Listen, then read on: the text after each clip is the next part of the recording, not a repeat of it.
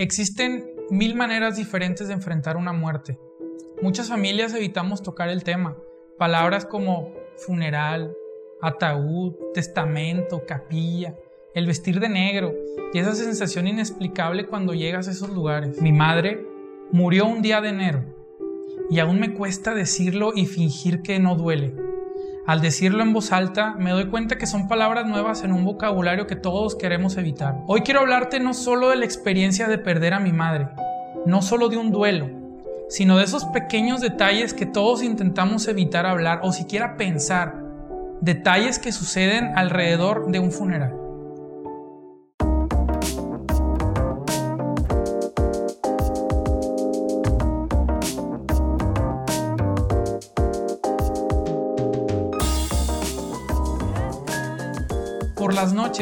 Siempre activamos nuestras alarmas para levantarnos la mañana siguiente y al despertar hacemos un pequeño resumen de los pendientes del día. Te levantas, te bañas, te vistes y manejas rápido para llegar puntual. Pero en esta ocasión, para recibir el cuerpo de tu madre, porque ha fallecido, porque se ha ido y ahora inicia el día más difícil de la vida. Diciembre me gusta, ya que mi cumpleaños coincide cada siete días con las festividades de ese periodo. Una semana es mi cumpleaños, a la siguiente Navidad y después Año Nuevo. Pero esta vez, a la siguiente, llegó su partida.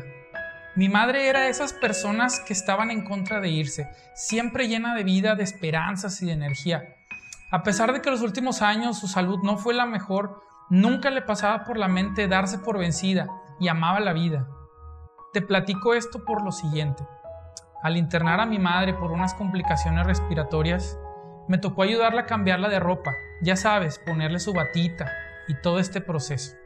Y al quitarle aretes, collares y su reloj, con las pocas fuerzas que tenía, tomó mi mano, se quitó su anillo de compromiso, me miró mientras lo puso en mis manos y me dijo, entrégaselo a la mujer que te vaya a cuidar y a amar como yo lo hice.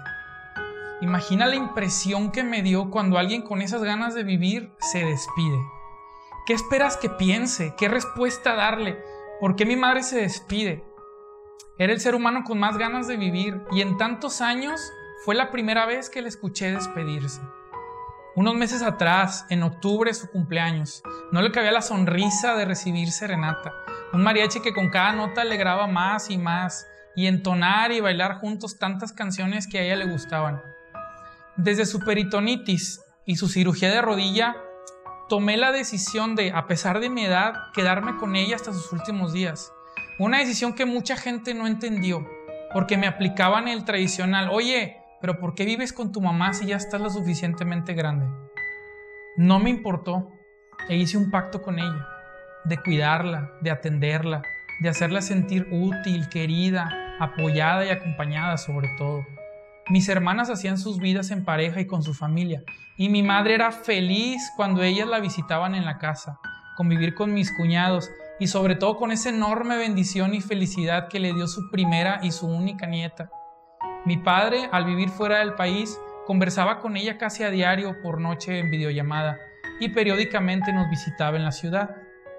Todos los que conocían a mi madre sabían lo activa que era. En sus plenos 72 años era capaz de cambiar una llanta, de hacer la afinación un coche, de subir al techo de la casa, de irse de viaje sola y de manejar por la ciudad dándose sus gustos de manera independiente. Siempre será desagradable estar en un hospital. Sin embargo, mi mamá múltiples veces salió triunfante de ellos, con mucho más hambre de vivir. Pero esa noche al recibir ese anillo, me di cuenta que era posible que ya no regresara a casa. No sé por dónde empezar las anécdotas de esa semana. Cuando conoces a la perfección a tu ser querido y cae internado, algo muy dentro de ti sabe de la gravedad de su condición. Unos días antes de la celebración de Año Nuevo, pude ver que mi madre ya no era la misma. Mostraba señales y comportamientos un poco extraños.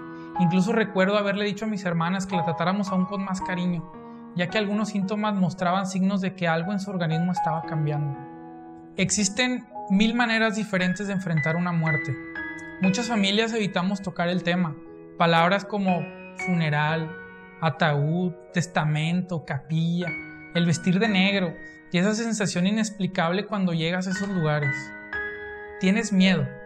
Tal vez llega hasta ser un tabú la muerte. Pero quiero platicarte que para otras personas es algo tan normal. Lo notas en el personal que labora en el negocio de la muerte. Vendedores de servicios funerarios, médicos, trabajadores sociales, hasta el guardia de los baños de las capillas. Es muy diferente acompañar a un amigo o a un familiar a ser tú quien recibe los pésames.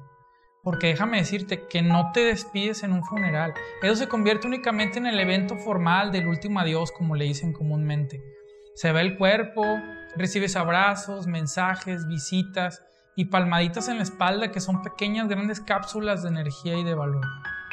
Mi madre murió en un hospital. Cada minuto se convierte en una experiencia. Cada subir y bajar por el elevador. Cada sonar o cada vibrar de tu teléfono y ni cómo explicar el estar en una sala de terapia intensiva y escuchar ese grito, ese llamado de miedo, ese momento de vacío tu estómago y tu alma cuando dicen, están los familiares de María Teresa. Tú que lo has vivido me entiendes y yo que lo viví te lo comparto. A veces el llamado es nada más para firmar un simple documento, avisarte de avances o que le van a aplicar algún medicamento, pero cada grito te provoca un vacío enorme en el estómago. En mi caso, finalmente, después de ocho gritos, porque los conté, llegó ese terrible, lo sentimos, se hizo todo lo que se pudo. De una manera muy humana nos avisaron a las 3 de la mañana que mi madre iba a fallecer, que solo era cuestión de horas, por lo que mis hermanas, mi padre, mi cuñado y mi entonces pareja vivimos en carne propia un momento donde todo se detiene Recuerdo que cada uno tomamos un sillón diferente, solo esperar. Recuerdo estar recostado en el piso, viendo fijamente el cielo falso del hospital, y buscaba con la mirada respuestas y respuestas. No sabíamos qué decirnos, qué hacer, qué pensar. Me cansé de pedirle al cielo que no corrieran los minutos, al reloj que detuviera su tiempo, que no marcara las horas, como dice la canción, para que nunca se vaya de mí, para que nunca se fuera. En eso recibo un golpecito en el hombro, una voz que en secreto me decía, despierta. Confieso que la escuché tres veces con los ojos cerrados, con la eterna esperanza de que esa voz fuera de mi madre, despertándome para desayunar, despertándome porque ya era tarde para irnos a mis partidos de fútbol de los domingos en la mañana, despertándome como lo hizo en mi primer día de escuela a mis seis años, despertándome cuando tenía un torneo, un examen, una prueba. Ella era siempre la primera en hablarme. O simplemente cuando me despertaba porque estaba lloviendo y tal vez había que cerrar las ventanas porque seguramente el agua se metía en la casa. Pero no, no sería así. Mis ojos se abrieron lentamente, desperté a la realidad. A lo lejos y en cámara lenta vi acercarse más y más al médico intensivista sin darse cuenta que las palabras que estaban por salir de su boca definirían para siempre nuestras vidas. Y entonces, en aquel pequeño cuarto privado, mis ojos se nublaron y mi mente y alma se fueron por un momento, mientras la voz del médico dolía letra por letra.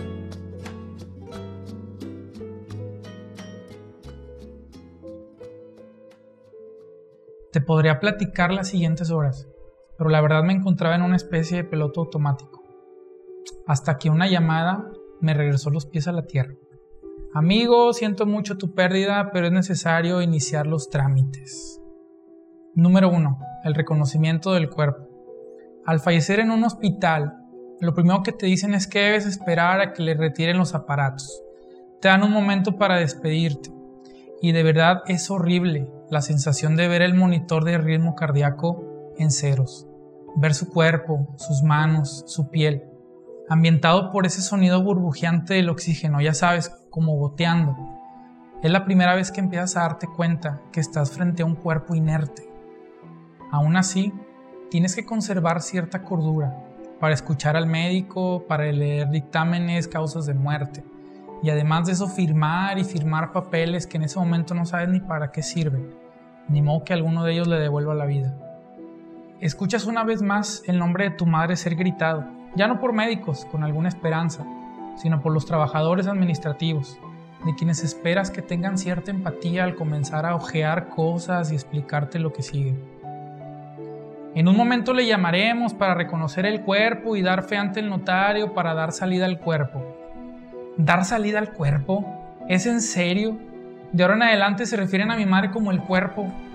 Ya no escucharíamos más su nombre, el cual viste en decenas de etiquetas, letreros, medicamentos, expedientes. Ahora todos se refieren simplemente como el cuerpo. Es ahí donde comienza ese vocabulario raro e incómodo. Recuerdo estar afuera de la oficina de la capilla, viendo gente entrar y salir, ir y venir, llorando y platicando. En ese momento recuerdo tener por dentro un sentimiento tan egoísta, de querer ser el único que tal vez estaba sufriendo, de darme cuenta que estaba enojado, triste, frustrado, deshecho por dentro, pero poniendo tensión a los pequeños detalles. El cómo con simples miradas existía una rara hermandad entre todos los que estábamos en ese momento esperando ser atendidos, para definir horarios, salas, servicios, hasta cuántas galletas y café queríamos, carajo. Ese ambiente lúgubre, pero respetuoso. Llegas a pensar que eres el único, pero volteas alrededor y te enteras que existen muchas historias igual o más tristes que la tuya. Ya estando en la oficina te reciben con una ligera sonrisa y un vasito de agua, esforzándose por hacerte un poco menos pesado tu momento. Y en eso empiezan esos eternos requisitos, lo necesario para recibir el cuerpo. Actas, certificados, identificaciones, fotografías, tipo de servicio que deseas, tipo de ataúd, si deseas cremación o entierro. Por un momento grité por dentro, no quiero nada de eso, quiero ver a mi madre. Te tranquilizas y tomas una decisión. Y ahora, como si fueran zapatos, escoges el ataúd más bonito y la urna donde quedarán sus cenizas te das cuenta lo que acabas de escoger, el ataúd de tu madre y la urna donde quedarán sus cenizas. Carajo, estamos hablando de la mujer que más amo. ¿En qué momento llegó esto? Cuando hace un mes juntos escogíamos el pino de Navidad que mejor quedaba para la casa, los regalos para su nieta, y si su filete sería empanizado o a la plancha. Y ahora estamos escogiendo la urna donde quedarán sus cenizas. Y ahora también, con mucho dolor, mis hermanas seleccionarían la ropa, las joyas, el atuendo con el que luciría más hermosa, ya que aún te consuelas diciendo a ella le hubiera encantado verse así. Y bajo esa premisa realizas todos los eventos siguientes. Y número 3. El funeral. Al fin llegó el momento, la cumbre del evento doloroso. Eran las 3 de la tarde, y fue en ese momento que percibí ese aroma horrible de las flores combinado con el café, cajas de pañuelos desechables por todos lados, y el nombre de mi madre a la entrada de una capilla. Comienzas a escuchar el abrir de puertas y el rechineo de las llantitas del soporte flexible en donde se trasladan los ataúdes. Y de nuevo, en cámara lenta como en el hospital, dos hombres se aproximan con una caja de madera que reconoces porque tú mismo la escogiste. Y dentro, con una apariencia hermosa, al fin ves a tu madre otra vez, con la ropa y el maquillaje perfecto, como tú la imaginabas ya que siempre existe ese temor de que los preparadores la dejen irreconocible, pero no, quedó hermosa, efectivamente, como a ella le hubiera gustado. Mis hermanas se veían hermosas, mi padre todo un caballero, los cuatro con el corazón roto.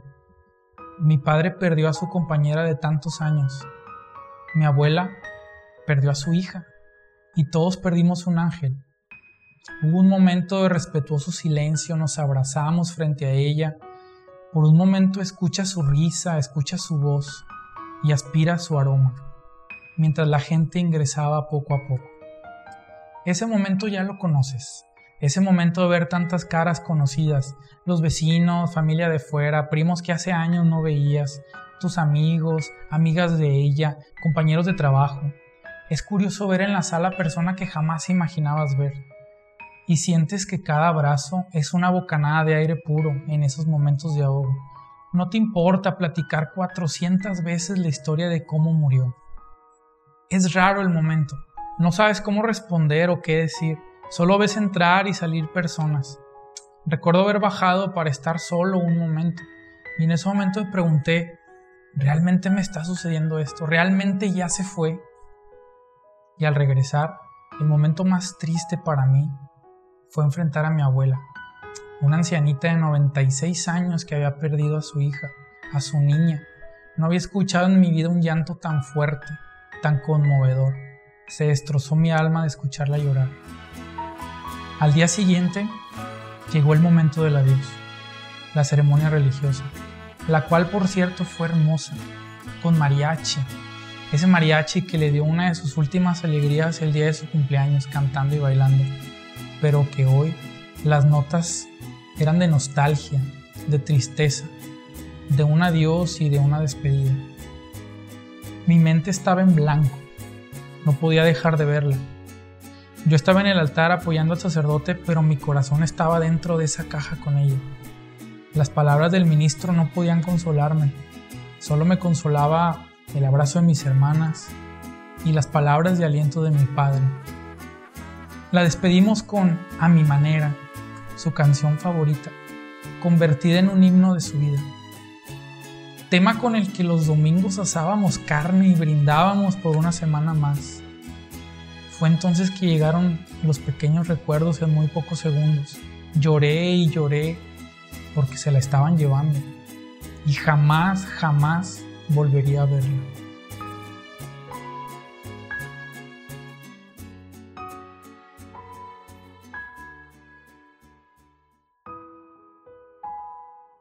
Ya ni te cuento del día siguiente, cuando recibimos aquella urna de madera en donde sus cenizas nos acompañarían de camino a casa.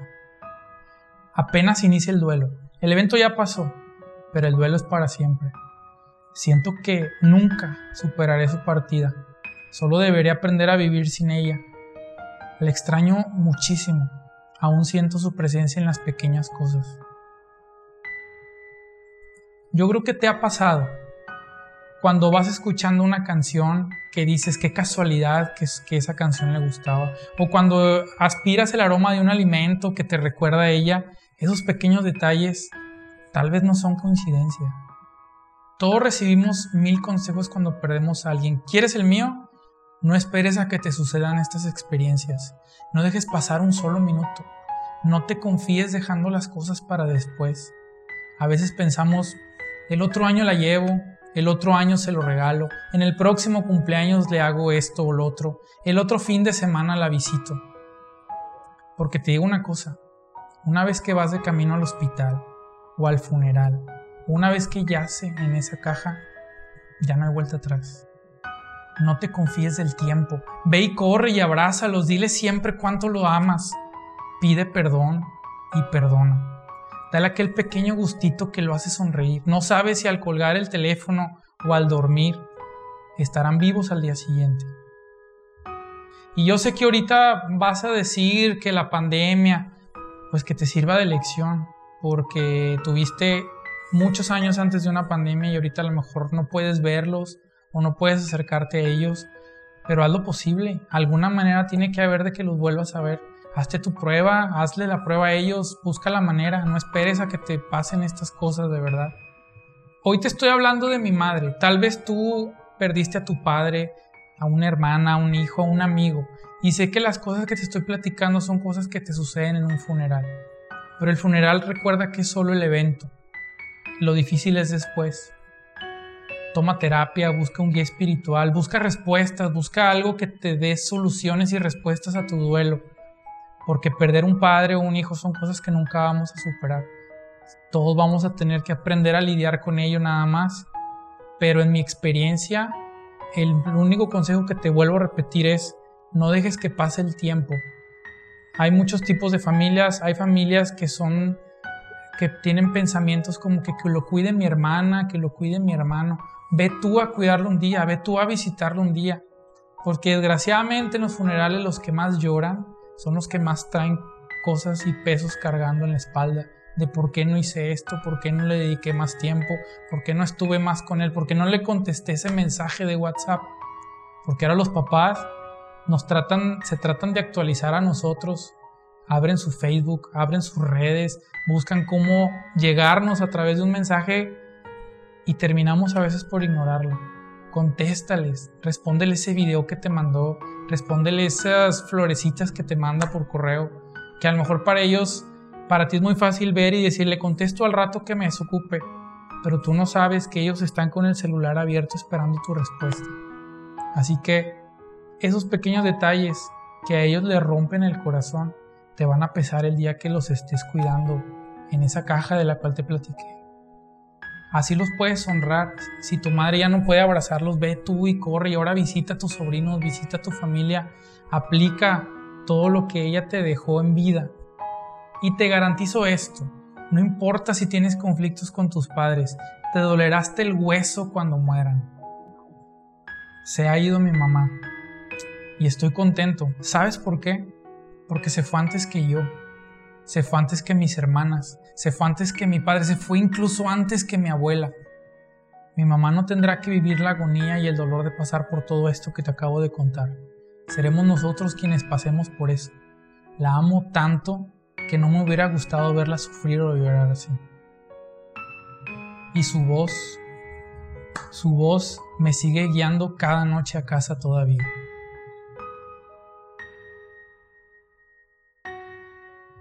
Gracias por verme y escucharme. De todo corazón espero que en mi relato encuentres algunas respuestas. Hasta el próximo.